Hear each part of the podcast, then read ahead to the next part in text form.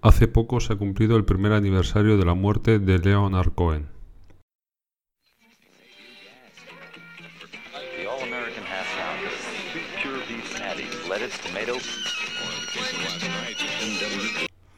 Hola, mi nombre es Jorge Martín, Jorgillo para los amigos, que sois vosotros. Aquí empieza un nuevo episodio del mejor de los bailes, para ti que te gusta la música. Leonard Cohen nace el 21 de septiembre de 1934 y muere el 7 de noviembre de 2016. Hoy hablamos del discurso que pronunció el 21 de octubre de 2011 en el Teatro Campo Amor de Oviedo, con motivo de la entrega del Premio Príncipe de Asturias 2011 de las Letras. Su discurso duró 11 minutos, un discurso que al igual que su obra, el legado que nos dejó, puede considerarse una auténtica obra de arte. El discurso fue pronunciado con voz cálida y profunda, tono pausado y sosegado. Caben destacar tres momentos en el discurso, aunque os dejaré en las notas del programa tanto el vídeo en inglés subtitulado como el texto íntegro del discurso. El primer momento es cuando nos habla de su guitarra conde. Haciendo el equipaje para venir, Cogí mi guitarra Conde, hecha en España hace 40 años más o menos. La saqué de la caja y parecía hecha de helio, muy ligera. Me la puse en la cara y la olí. Está muy bien diseñada. La fragancia de la madera viva. Sabemos que la madera nunca acaba de morir, y por eso olía el cedro, tan fresco, como si fuera el primer día, cuando compré la guitarra hace 40 años. Y una voz parecía decirme, Eres un hombre viejo y no has dado las gracias. No has devuelto tu gratitud a quien la merece. El suelo, la tierra, al pueblo que te ha dado tanto. El segundo momento es cuando nos habla de su asociación con Lorca. Ustedes saben de mi fuerte asociación con Federico García Lorca, y puedo decir que mientras era joven y adolescente no encontré una voz, y solo cuando leía Lorca en una traducción encontré una voz que me dio permiso para descubrir mi propia voz, para ubicar mi yo, un yo que aún no está terminado. Y ya para rematar el discurso, por último nos habla de un joven que le enseñó a tocar la guitarra. Un día, a principios de los 60, estaba de visita en casa de mi padre en Montreal. Su casa está junto a un parque, y en el parque hay una pista de tenis, y allí va mucha gente a ver a los jóvenes tenistas disfrutar de su deporte. Fui a ese parque que conocía de mi infancia y había un joven tocando la guitarra. Tocaba una guitarra flamenca y estaba rodeado de dos o tres chicas y chicos que le escuchaban. Y me encantó cómo tocaba. Había algo en su manera de tocar que me cautivó. Yo quería tocar así y sabía que nunca sería capaz. Así que me senté allí un rato con los que escuchaban y cuando se hizo un silencio, un silencio apropiado, le pregunté si me daría clases de guitarra.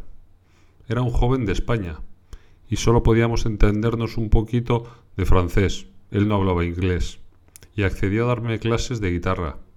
Le enseñé a la casa de mi padre, que se veía desde las pistas de tenis. Quedamos y establecimos el precio de las clases. Vino a casa de mi madre al día siguiente y dijo, déjame oírte tocar algo. Yo intenté tocar algo, y él dijo, no tienes ni idea de cómo tocar, ¿verdad? Yo le dije, no, la verdad es que no sé tocar.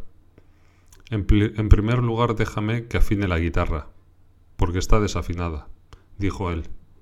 Cogió la guitarra y la afinó, y dijo, no es mala guitarra. No era la conde, pero no era una guitarra mala. Me la devolvió y dijo, toca ahora. No pude tocar mejor, la verdad. Me dijo, deja que te enseñe algunos acordes, y cogió la guitarra y produjo un sonido con aquella guitarra que yo jamás había oído, y tocó una secuencia de acordes en trémolo, y dijo, ahora hazlo tú.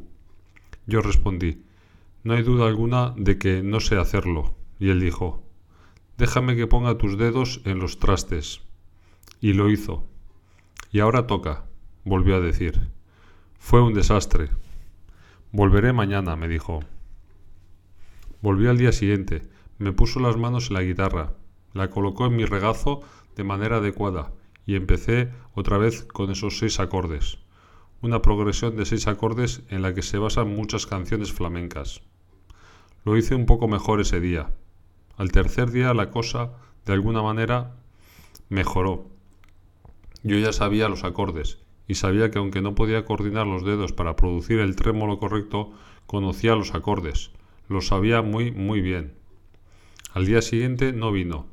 Él no vino. Yo tenía el número de la pensión en la que se hospedaba en Montreal. Llamé por teléfono para ver por qué no había venido a la cita y me dijeron que se había quitado la vida, que se había suicidado.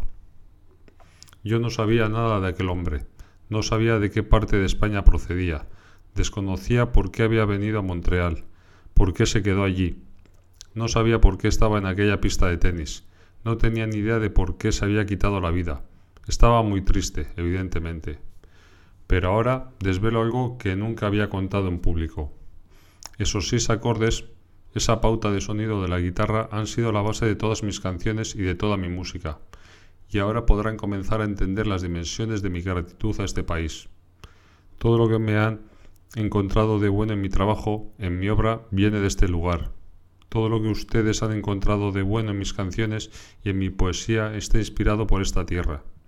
Y por tanto les agradezco enormemente esta cálida hospitalidad que han demostrado a mi obra, porque es realmente suya, y ustedes me han permitido añadir mi firma al final de la página. Muchas gracias, señoras y señores. Y así finalizó el, discurso de Leonard Cohen. Y hasta aquí el episodio de hoy del mejor de los bailes. No olvides apuntarte a la lista de correo de videoclip.com con B con cada kilo y dejar valoraciones de 5 estrellas en Apple Podcast y me gusta en iVoox.